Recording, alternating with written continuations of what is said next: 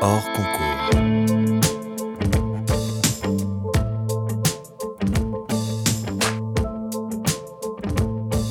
Bonjour à tous, bienvenue dans votre podcast hors concours, une petite heure de conversation décontractée pour donner la parole à ceux qui font la ville d'aujourd'hui.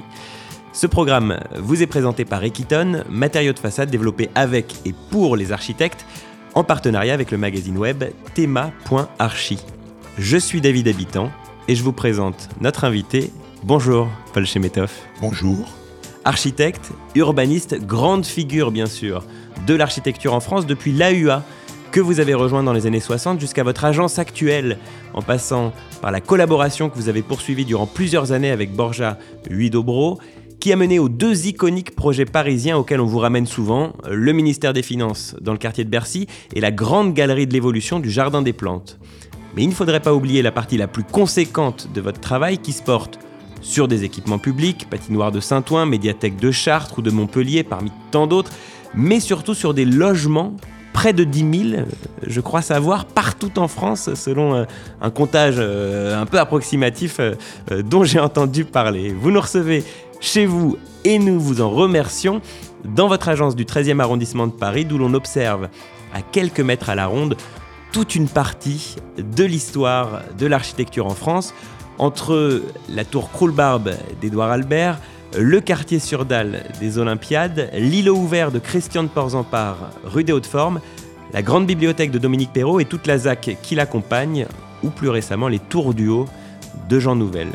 Une partie de l'histoire de l'architecture qui suit la reconstruction d'après la Seconde Guerre mondiale, une partie de l'histoire de l'architecture dont vous êtes partie prenante, Paul Chemetov. Alors, pour commencer, j'aimerais vous demander de nous prêter un instant vos lunettes. Alors, c'est une métaphore, vous n'avez pas de lunettes aujourd'hui, mais prêtez-les-nous euh, de façon métaphorique pour nous raconter comment vous le voyez, euh, ce paysage qui nous entoure. Qu'est-ce que l'on doit en retenir?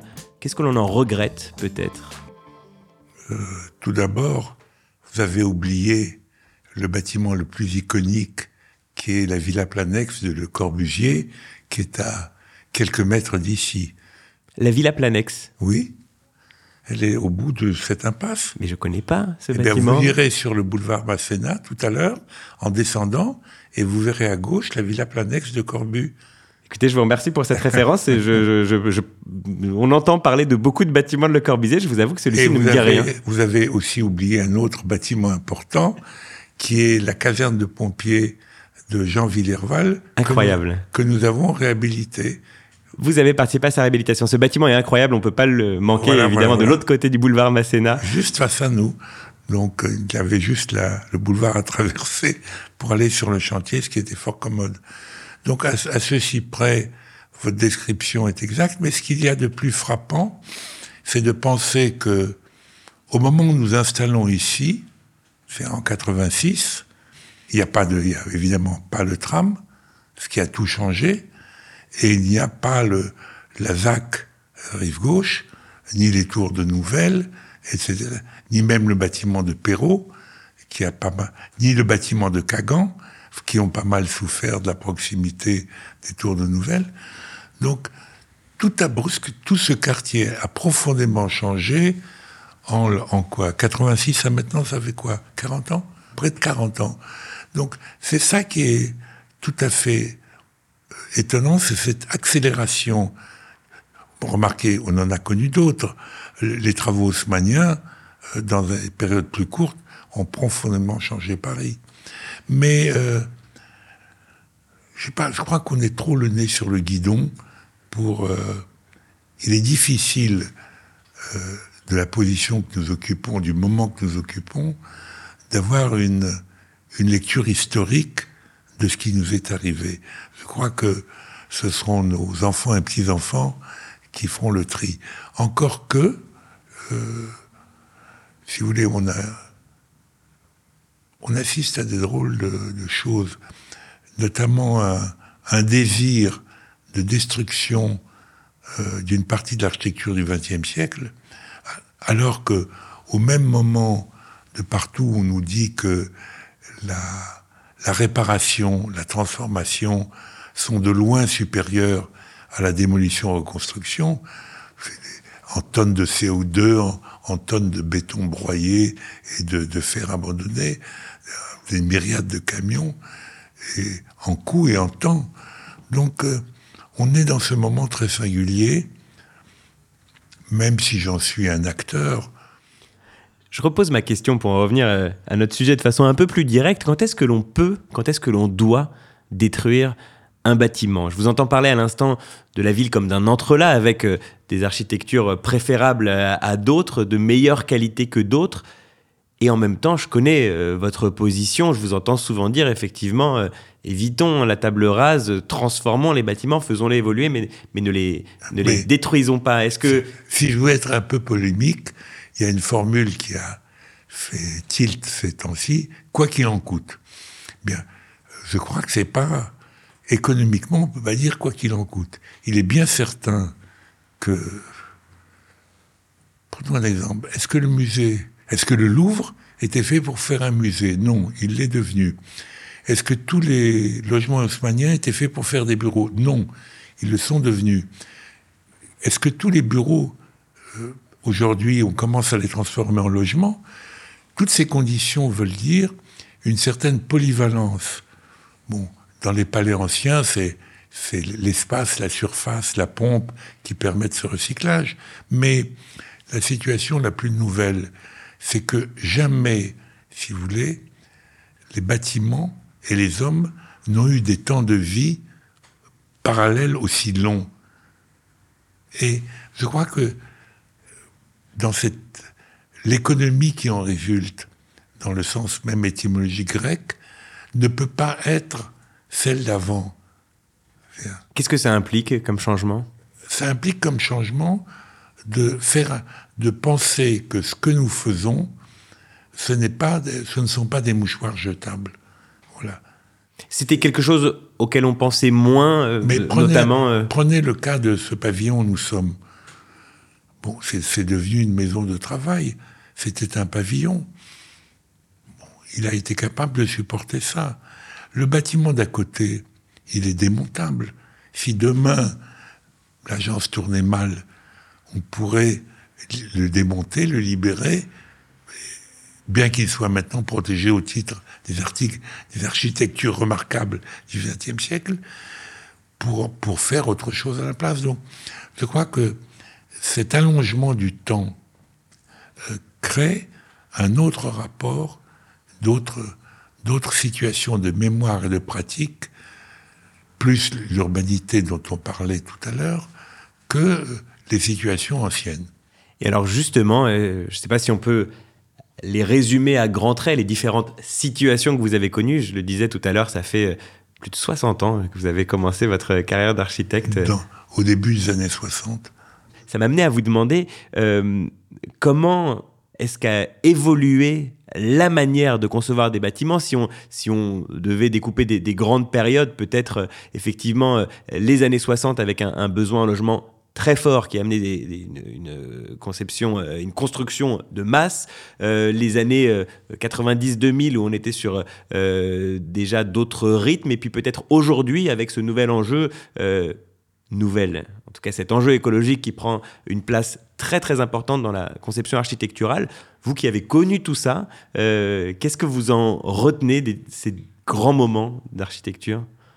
Ce qu'il y a, c'est qu'au travers des deux politiques massives et successives, dites des grands ensembles et dites des pavillons, la presque totalité euh, de nos concitoyens ont acquis une expérience euh, du bâti neuf. Et euh, si l'on revient à des temps très lointains, dans le recensement de 48, je crois qu'il n'y a que quelques pourcents de logements en France qui ont un WC à l'intérieur. Je ne parle pas de l'eau dans le palier, ni, ni des surfaces, si vous voulez. L'habitat populaire, ouvrier, du 19e siècle fait 25 mètres carrés pour une famille. La surface, surtout dans les grands ensembles, ils ont été mal construits, ils ont été faits pour durer 30 ans. Il y en a encore qui sont là. Mais ils sont, ce sont des passoires thermiques et acoustiques, sauf qu'ils donnaient de grandes surfaces, l'eau chaude, des ascenseurs, etc., etc. Donc, tout ça a été intériorisé par les gens et fantasmé différemment par les gens. Mais, si vous voulez, sans prendre la surface euh, des, des ensembles, toute l'architecture dite du plan construction des années 70-90 offrait des logements de plus grande surface avec des prolongements extérieurs que les logements mis actuellement sur le marché euh, ne donnent pas.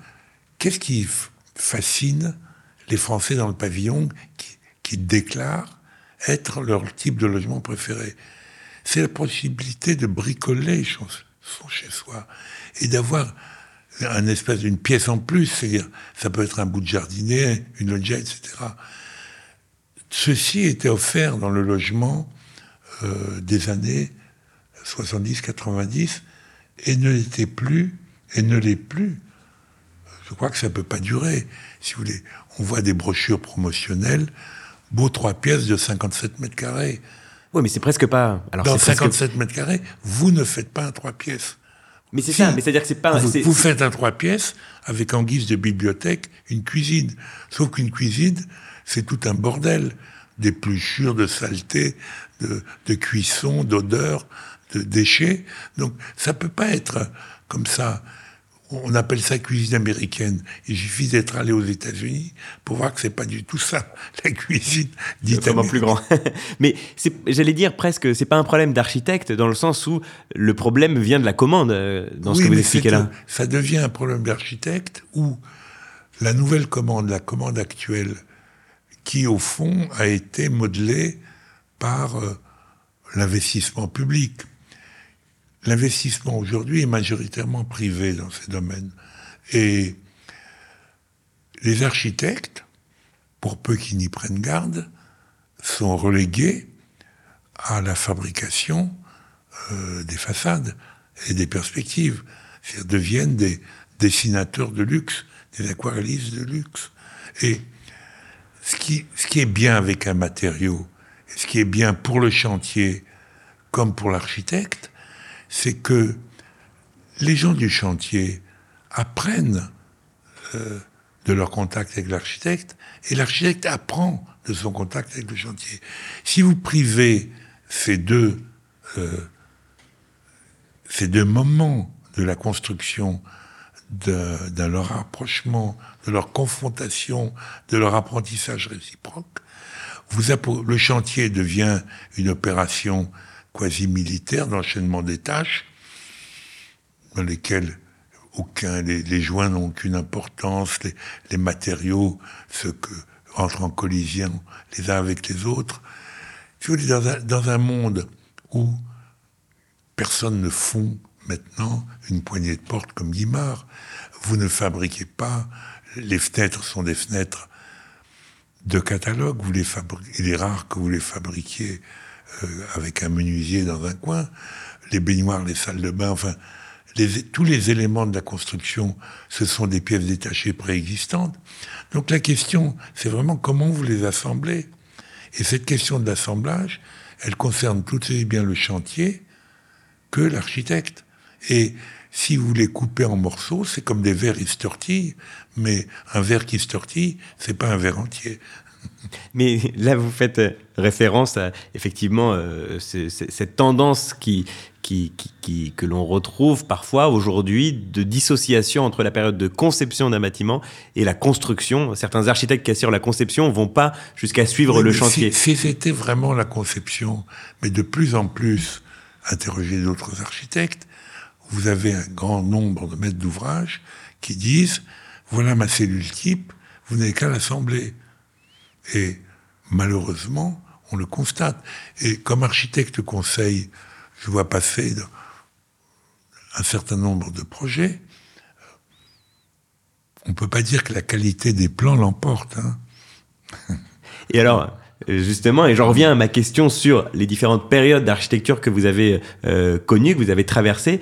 Euh, vous m'avez répondu concernant la, qualité des logements, la qualité des bâtiments. J'aimerais vous poser la question maintenant du point de vue de la, conception, du point de vue de l'architecte. Comment est-ce que vous avez vécu ces différentes périodes? Euh, à, quoi se jouait votre rôle à, ces moments-là? Si vous voulez, j'avais l'impression, mais fausse évidemment, que dans les années 80,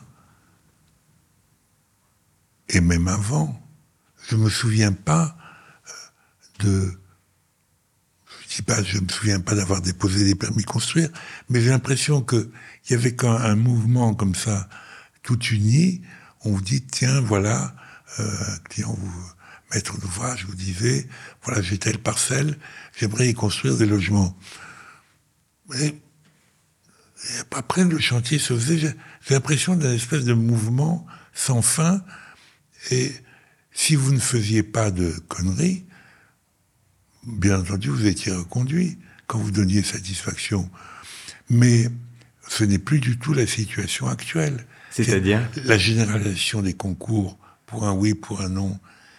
Il y, avait, il y avait des concours pour des choses importantes, pour le ministère des Finances, certes, pour la, la Grande Galerie, mais l'ordinaire de la ville ne donnait pas lieu à concours. Vous, Paul Chemetov, le grand architecte des concours, euh, vous qui aujourd'hui encore concevez à, à travers des appels d'offres. Je, je, vais vous parler d'un pays civilisé, la Suisse, qui nous est voisin et qui a quelques grands architectes, quelques grands écrivains et quelques grands cinéastes.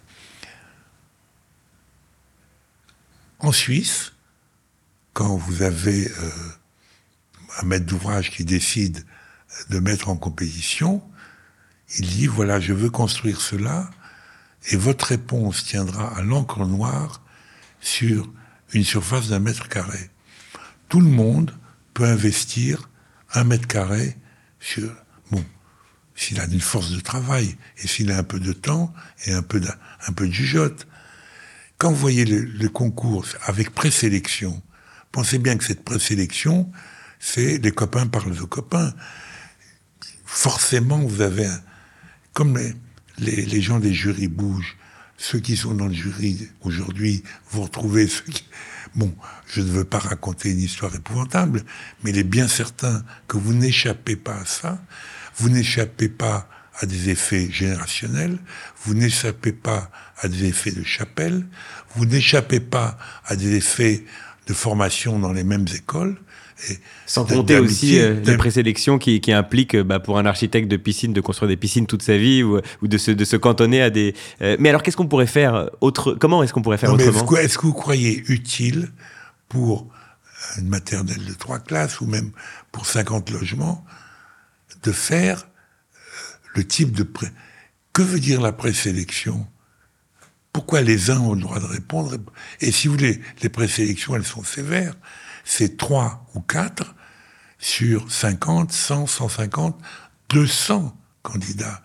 Vous imaginez le temps passé, le gâchis fait, les, dossiers sont extrêmement compliqués, une partie bureaucratique, administrative, vous devez donner des papiers de l'URSSAF disant que vous êtes en règle, des papiers des impôts disant que vous êtes en règle. Mais comment on pourrait faire autrement alors? Parce que ce concours, il a quand même de très grandes vertus. Pour des choses importantes, si vous voulez, pour faire la place de la Concorde ou le ministère des Finances, je veux bien. Pas pour faire.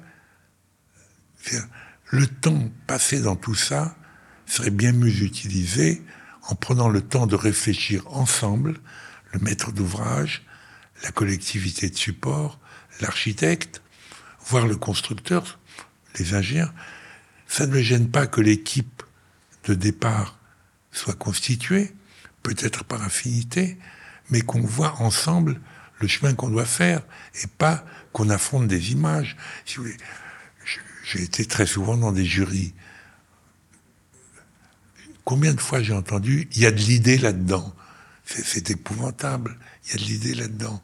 Vous auriez un nez rouge comme ça. Il y a, de l'idée là-dedans. Forcément, on vous reconnaît mieux avec un nez rouge.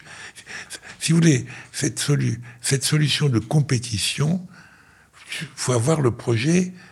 Si vous faites un projet normal, jamais il va l'emporter. Si, si, vous faites une maison, simplement avec des fenêtres, sans, sans effet d'angulation, de porte-à-faux d'un étage sur l'autre. Vous croyez que vous allez séduire? Or, regardez Paris, il n'y a que des fenêtres. bon, je dis pas que l'architecture se résume à ça, mais l'ordinaire des choses doit rester l'ordinaire des choses. Si tout devient singulier, si tout devient extraordinaire, la vie en société, la vie en ville, la vie urbaine devient assez impossible. S'il n'y a pas quelques conventions partagées, c'est ça, ça c'est Las Vegas, si vous voulez. Mais alors, euh, ça, me, ça me plaît de vous entendre parler de ça. Très honnêtement, ça m'étonne un petit peu parce que, euh, encore une fois, votre agence, euh, aujourd'hui encore, travaille beaucoup pour des concours d'architecture publique. qu'est-ce, qui, qu'est-ce qui justifie Alors, on entend ce qui justifie un, concours. Qu'est-ce qui ne le justifierait pas, selon vous On pourrait demain construire des logements sociaux ici, dans le 13e arrondissement de Paris, à Chartres ou à, Marseille C'est pas ce que je vous dis. Quand je vous donnais l'exemple suisse, c'est pas de dire que euh, uniquement on va donner ça par copinage. Sauf que ce que l'on demande au moment du dossier de candidature, c'est un mètre carré de papier et l'attestation que vous êtes, du reste les Suisses, ils ont une organisation commune des ingénieurs et architectes, Société des ingénieurs et architectes suisses. Je propose pas, euh, je propose de prendre le temps de la réflexion et de juger des capacités d'un projet et non pas d'une image euh, sur papier glacé. Vous, disiez justement que vous êtes euh, architecte conseil. Euh, à l'instant, là, vous avez cette, cette, piste, cette proposition, sans qu'elle soit tout à fait définie. En tout cas, vous avez envie de, de défendre une idée sur la question, en l'occurrence là, des concours. C'est comme ça que vous envisagez aujourd'hui euh, votre manière de pratiquer l'architecture, en plus d'une pratique, euh, je vous ai vu tout à l'heure euh, juste à côté de la table à dessin, donc je sais que vous continuez à être au contact des projets, mais aujourd'hui, vous avez cette envie de, de, de participer de toutes les manières possibles à l'architecture? Mais attendez, si vous ne participez pas, je ne sais pas de toutes les manières possibles, si vous ne participez pas à l'architecture, vous n'êtes plus architecte. Si vous voulez, vous évoquiez le fait que vous aviez une formule ambiguë. Je m'intéresse encore à ce qui se fait. Non. Un architecte, s'il ne voit pas ce, qui se fait, en quoi est-il architecte? Il est peut-être gérant d'une entreprise très nombreuse, d'un bureau d'études d'architecture. En quoi il reste encore architecte alors sans me prononcer, vous imaginez bien euh, que, enfin vous imaginez bien, on, le sait, mais en tout cas explicitons-le, euh, des architectes, je ne sais pas beaucoup, en tout cas des architectes, et notamment des architectes de renom, comme vous, Paul Chemetov, et notamment des architectes qui ont eu une longue carrière, comme vous, Paul Chemetov, en arrivent à avoir une vision très lointaine de la conception des projets dans leur agence. Euh, c'est pour ça que je vous posais la ah question. Non, non, non, attendez. Euh, il y a un modèle pour moi qui est Renzo Piano. C'est la seule euh, usine d'architecture dans laquelle ce qui se produit est vu par piano. C'est vrai qu'il a un système d'associés extrêmement perfectionné. Il a des qualités, si vous voulez, d'organisateur euh, égales à ses qualités d'architecte et d'ingénieur. Mais Piano dit jamais plus de 14 projets à la fois parce qu'il estime qu'il ne peut pas en surveiller davantage. Eh bien, voilà, voilà une réponse. Je vois, enfin, vous pouvez pas faire 50 projets à la fois euh, aux quatre coins du monde. Si vous voulez, c'est pas vrai. vous pouvez, si, vous pouvez comme rouage d'un système économique très complet, dans lequel il faut, des designers. Mais un designer, c'est extrêmement utile. Un produit industriel est designé. Mais un designer n'est pas un architecte. Architecte, c'est autre chose. Et sur étymologiquement le chef des constructeurs. Si vous êtes coupé de la construction. Ce qui est remarquable chez Piano, c'est qu'à la fois, on étudie dès le début le détail et l'ensemble. Il passe autant de temps dès le début d'un chantier à dire ici, on va réfléchir à la rencontre d'un mur en briques avec euh, tel type de menuiserie, où on va répondre à la rencontre d'une structure en bois avec l'acier et comment sont les pièces d'assemblage et tout ça. Et en même temps, quel va être le, pas le logo, quel va être le, le thème de ce projet. Et quant à l'autre facette, euh, je, disais, vous avez une grande euh, envie, je crois. Euh, en tout cas, vous, vous, activez vivement dans la transmission de l'architecture. On vous entend à la radio, on vous voit régulièrement prendre la parole sur ces sujets-là. vous disiez à l'instant, si on fait pas ça, on n'est pas architecte. Bon, j'ai peut-être le défaut de, de me montrer un peu trop de transmettre, mais mon premier lieu de transmission, c'est quand même l'atelier. Si je vois le nombre de gens qui sont passés par l'atelier depuis ses débuts, c'est quelques centaines de personnes. C'est cela que j'ai réellement formé. Enfin, si je les ai formés ou déformés, je n'en sais rien. Certaines certains se prétendent chez Métovien. Je leur laisse la responsabilité de cet adjectif. Mais c'est vrai que euh, certains de mes camarades de l'AUA, pour euh, se moquer de moi, m'appelaient l'écrivain public. Pour ma, j'écris beaucoup et j'écris en plus de, des bouquins que je fais. Euh, si vous voulez, depuis le premier que j'ai fait, peut-être, je sais pas, 92, je pense. Je pense que c'est ça. Euh, Fabrique des villes, je ne sais pas de quelle année c'est. C'est paru aux éditions. 92, effectivement. J'ai mon petit, ma petite anti-sèche euh, sous les yeux. C'est Marie Crabier qui m'a aidé à préparer l'émission et je l'en remercie. Donc, de 92 à maintenant, ça fait un certain nombre d'années. On peut dire qu'environ tous les deux ans, un bouquin est sorti. Différents types de livres. Des livres qui résument euh, plutôt mon activité, d'autres qui sont de pure réflexion, comme celui qui vient de sortir avec Marc Mimram qui s'appelle tout simplement construire. Donc cette tendance à prendre la parole euh, dans les journaux, dans le débat public, à la radio, voire à la télé, euh, c'est une qualité et un défaut. Mais prenons le côté des qualités. Euh, c'est un effort, c'est ça que je veux dire, c'est que c'est un effort Mais que vous le faites. Un architecte, c'est un intellectuel. C'est pas un type qui dessine.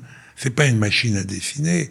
Les questions qui se posent à lui, les questions de la ville en particulier, puisque c'était l'objet de votre interview, les questions du logement, ce, sont, ce ne sont pas uniquement des questions de, sa capacité de dessin, de perspectiviste ou d'aquarelliste, c'est une réflexion sur les modes de vie, sur la société, sur ses contemporains, sur les habitus, comme disaient certains sociologues. C'est tout ça. Si vous n'intégrez pas tout ça, si vous n'avez pas cette capacité de connaissance, enfin, ou d'approche de la connaissance, ben, le travail que vous allez faire, il va quand même être plus atrophié. Et pour revenir à ce que je tentais de vous dire, vous me posiez la question pourquoi je m'évertue, euh, tout en étant capable de parler à France Culture, de continuer à faire des projets? Là, il faudrait revenir à ma biographie. Au fond, je voulais pas du tout être architecte. Et euh, j'aurais préféré être... Euh, Écrivain, non Non, prof de philo, enfin, ah oui. un télo plutôt. J'avais du reste, j'avais été présenté au concours général de philosophie. Bon, j'ai attrapé un premier accessite même. Euh, mais mon père m'a dit, mon père qui était un émigré russe, en cas d'émigration, il faut un vrai métier, un métier manuel. Donc, bon, mon père était graphiste et peintre, donc euh, j'ai fait autrement que lui, architecte. Et un peu, encore on évoque d'autres temps, il m'a envoyé voir un orienteur professionnel qui, qui lui avait décrété, il a dit, peintre, graphiste ou architecte, cet orienteur. De graphiste, il y a déjà. Du coup, vous prenez l'architecture, c'est ça Je prends l'architecture et, et j'ai été formé ou déformé dans l'école des beaux-arts ancien modèle, qui était une école de transmission, c'est-à-dire que euh, les exercices que vous faisiez, la montée en loge, le fait de faire en 8 heures ou 12 heures un projet, comme ça sur un thème bizarre, le, c'est, assez archaïque, c'est assez corporatif. C'est quoi la montée en loge, pardon?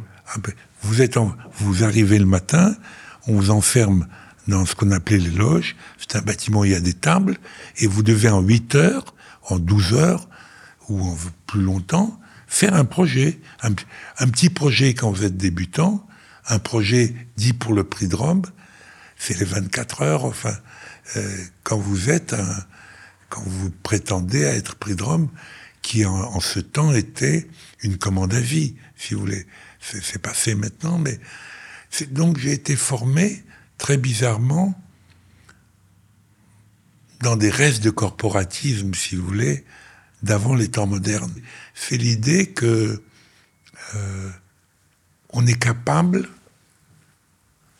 en un temps limité, d'exprimer l'essentiel. On vous donne un programme, par exemple, un escalier dans un, escalier d'apparat dans un palais, ou euh, etc. Des programmes assez bizarres où là, euh, pour se moquer, on disait que un programme possible, ça serait la maison d'un collectionneur de pyramides. mais ça n'est jamais arrivé. Mais ça pourrait être un cas extrême des projets qui étaient donnés à l'école des beaux-arts. J'en reviens à ma question tout à l'heure de l'appréciation euh, de l'architecture. Comment faire pour qu'elle soit perçue comme étant belle? C'est un mot que, que je vous entends pas souvent utiliser à propos de l'architecture, la beauté. Évidemment, la question de la beauté est importante, mais euh, ne nous réfugions pas derrière ce terme en disant je suis le spécialiste de la beauté. Si vous voulez, c'est un peu plus compliqué que ça. Évidemment, mais si vous voulez, il y a aussi une question de goût, de formation du goût. Euh, c'est quoi la beauté? Pour vous, pour moi, pour vos cousins, pour mes contemporains, pour mes voisins. Je pense qu'on a des visions extrêmement différentes qui tiennent à nos histoires, nos expériences, notre culture, notre milieu, notre métier. Donc c'est, si vous voulez, je peut-être c'est un beaucoup d'orgueil et de la fausse pudeur, mais je me euh, de tous ces architectes qui se réclament du statut de créateur. Laissons ça à Dieu pour ceux qui y croient. c'est un, un, problème très compliqué, c'est que l'architecture est un métier qui ne peut pas se passer d'ego. Mais c'est un métier qui s'adresse aux autres. Comment, avec votre ego, s'adresser aux autres? Mais... Eh bien, peu, peu y réussissent, et c'est un, c'est un conflit qui a traversé toute ma vie, et dans chacun des projets, c'est ça qui est en jeu. Et c'est un conflit qu'affrontent tous mes confrères, sans exception. Et peu importe euh, l'endroit où on place son ego, quand on s'adresse aux autres, mais que les autres ne nous comprennent pas, je pense à quelques euh, bâtiments que vous avez conçus qui ont été détruits euh, par la suite. Et je pense notamment à, ce bâtiment de cet ensemble de logements à Courcouronne, dont on avait à propos duquel on avait entendu parler le maire de Courcouronne, avec des mots assez durs, très durs même sur le bâtiment et euh, justifiant en tout cas la décision de le raser. Et je voulais savoir comment euh, vous, est-ce que vous l'avez perçu? Alors Je peux vous répondre. Il y a un exemple encore plus récent et plus euh, scandaleux que Courcouronne, c'est la butte rouge. Les maires de ces deux communes ont voulu au travers de la destruction de ces bâtiments, celle qui a lieu, celle qui est en projet. La cité Jardin de la Butte Rouge, pardon, à laquelle vous n'avez pas euh, participé. Non, non, non, non. C'est une histoire qui commence dans les années 30 et qui finit jusqu'au début des années 65. Mais le défaut de la Butte Rouge, euh, comme de Courcouronne, c'était des HLM. Donc, euh, on suppose que les habitants des HLM ne votent pas forcément pour les maires de la couleur euh, de ces communes. Donc je pense que il y, a, au début le point de vue tout à fait commode. Euh, je préfère loger les miens que les autres. Et accessoirement, la démolition provoque la construction de maisons en accession, avec, euh, si vous voulez, les chaînes d'intérêt tout le monde y trouve son intérêt. Les démolisseurs, les notaires, les constructeurs, et tous les soupçons de, corruption qui vont dans ce maniement généralisé de l'argent. Et à Courcouronne, c'est stupide. C'était d'excellents logements. Il y avait des commerces au pied. Ça a été détruit sous le prétexte qu'il fallait faire passer la ligne de tram. Bon, cette ligne de tram ne passera pas là. Donc ce bâtiment a été détruit pour rien. Bon, je crois que on aurait pu parfaitement, même s'il le fallait, décider que les logements étaient euh, de courant étaient mis en vente, avec évidemment un bonus pour leurs occupants. Certains seraient partis, mais la bêtise de la destruction de ce truc, qui en plus avait été réhabilité déjà quelques années précédemment. Donc c'était bâtiment en parfait état. Bon, il y avait quelques, quelques trafics de drogue et quelques maghrébins ou, ou noirs euh, qui habitaient là. Mais s'il fallait détruire tous les coins où il y a de la drogue et tous les coins où habitent des gens qui sont décriés par les du grand remplacement, on détruirait la moitié de la France, là. Mais que vous le vouliez ou non, architecte, vous êtes dans ce débat. Vous ne pouvez, pouvez pas dire ceci ne me concerne pas, moi je m'occupe de la beauté et occupez-vous du reste des ascenseurs et de tout ce qui marche pas. Non.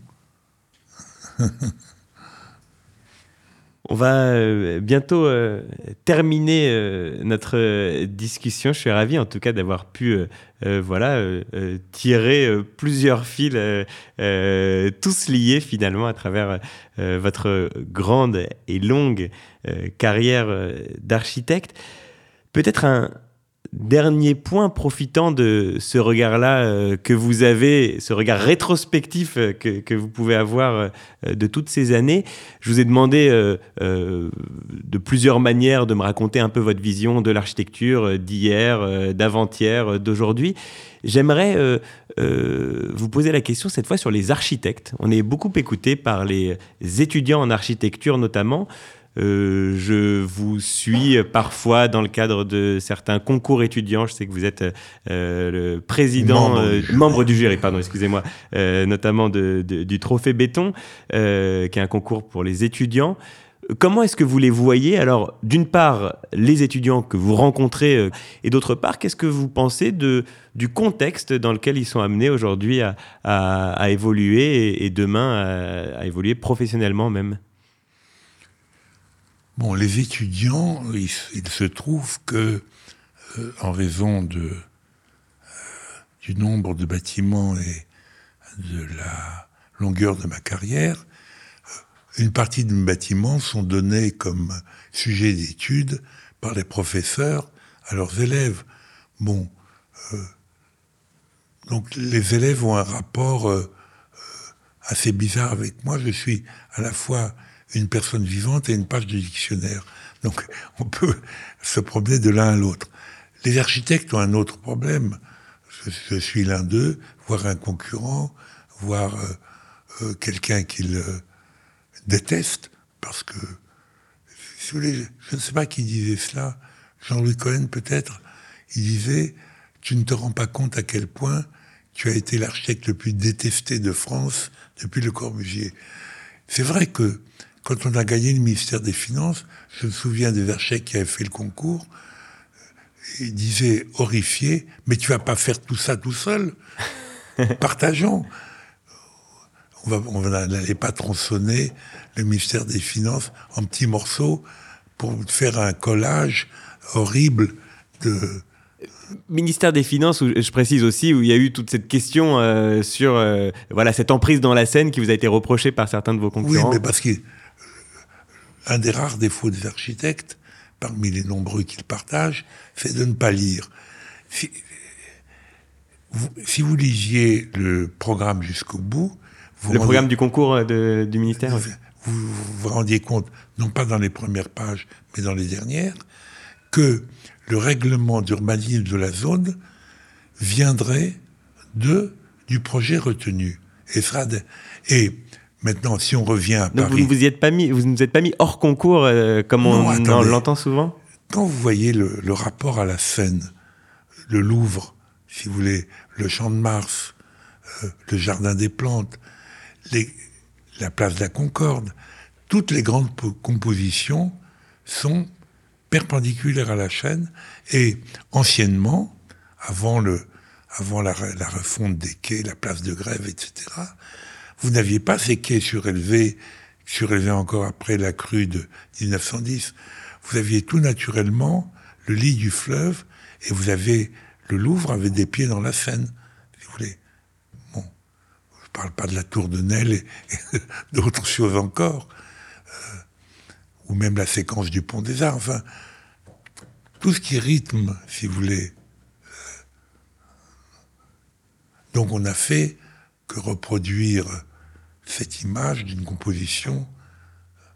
Euh, et même alors si on va plus loin, quand vous voyez les terrains qui étaient impartis au ministère, c'était un terrain très profond, avec une faible tête sur la Seine. la meilleure partie, c'était de le bâtiment de Bercy, du POB, était déjà construit. le palais Omnisport, oui. Oui, on avait donc cette masse construite face à nous qu'on ne pouvait pas ignorer, et de la Seine sur le côté, plus le métro aérien qui arrivait. Bon, c'est quand même un certain nombre d'encouragements. mais euh, je crois qu'il me semble que le jury avait choisi notre projet. je crois aussi. voilà. donc en tout cas, ils, ont reconnu que par rapport à d'autres, il y avait un certain nombre de projets primés, mais le projet qui a été retenu, c'est celui-là. C'est pas parce qu'il était nôtre, c'est que je crois qu'il répondait à des questions de ce site. Alors, quand je visite le bâtiment, je n'en vois que les défauts. Bon, on va pas, je vais pas faire un, exercice. C'est la moindre des choses, hein, je crois, pour un architecte, que de ne voir ah que les défauts de ces bâtiments, vous croyez pas? J'ai plus de défauts au ministère des Finances qu'au muséum. Muséum, je pense que c'est euh, mon meilleur projet. Bon, parce que il y a ce rapport à l'existant qui est, quand vous le réussissez, qui vous propulse, vous montez sur les épaules de vos prédécesseurs, vous devenez très grand.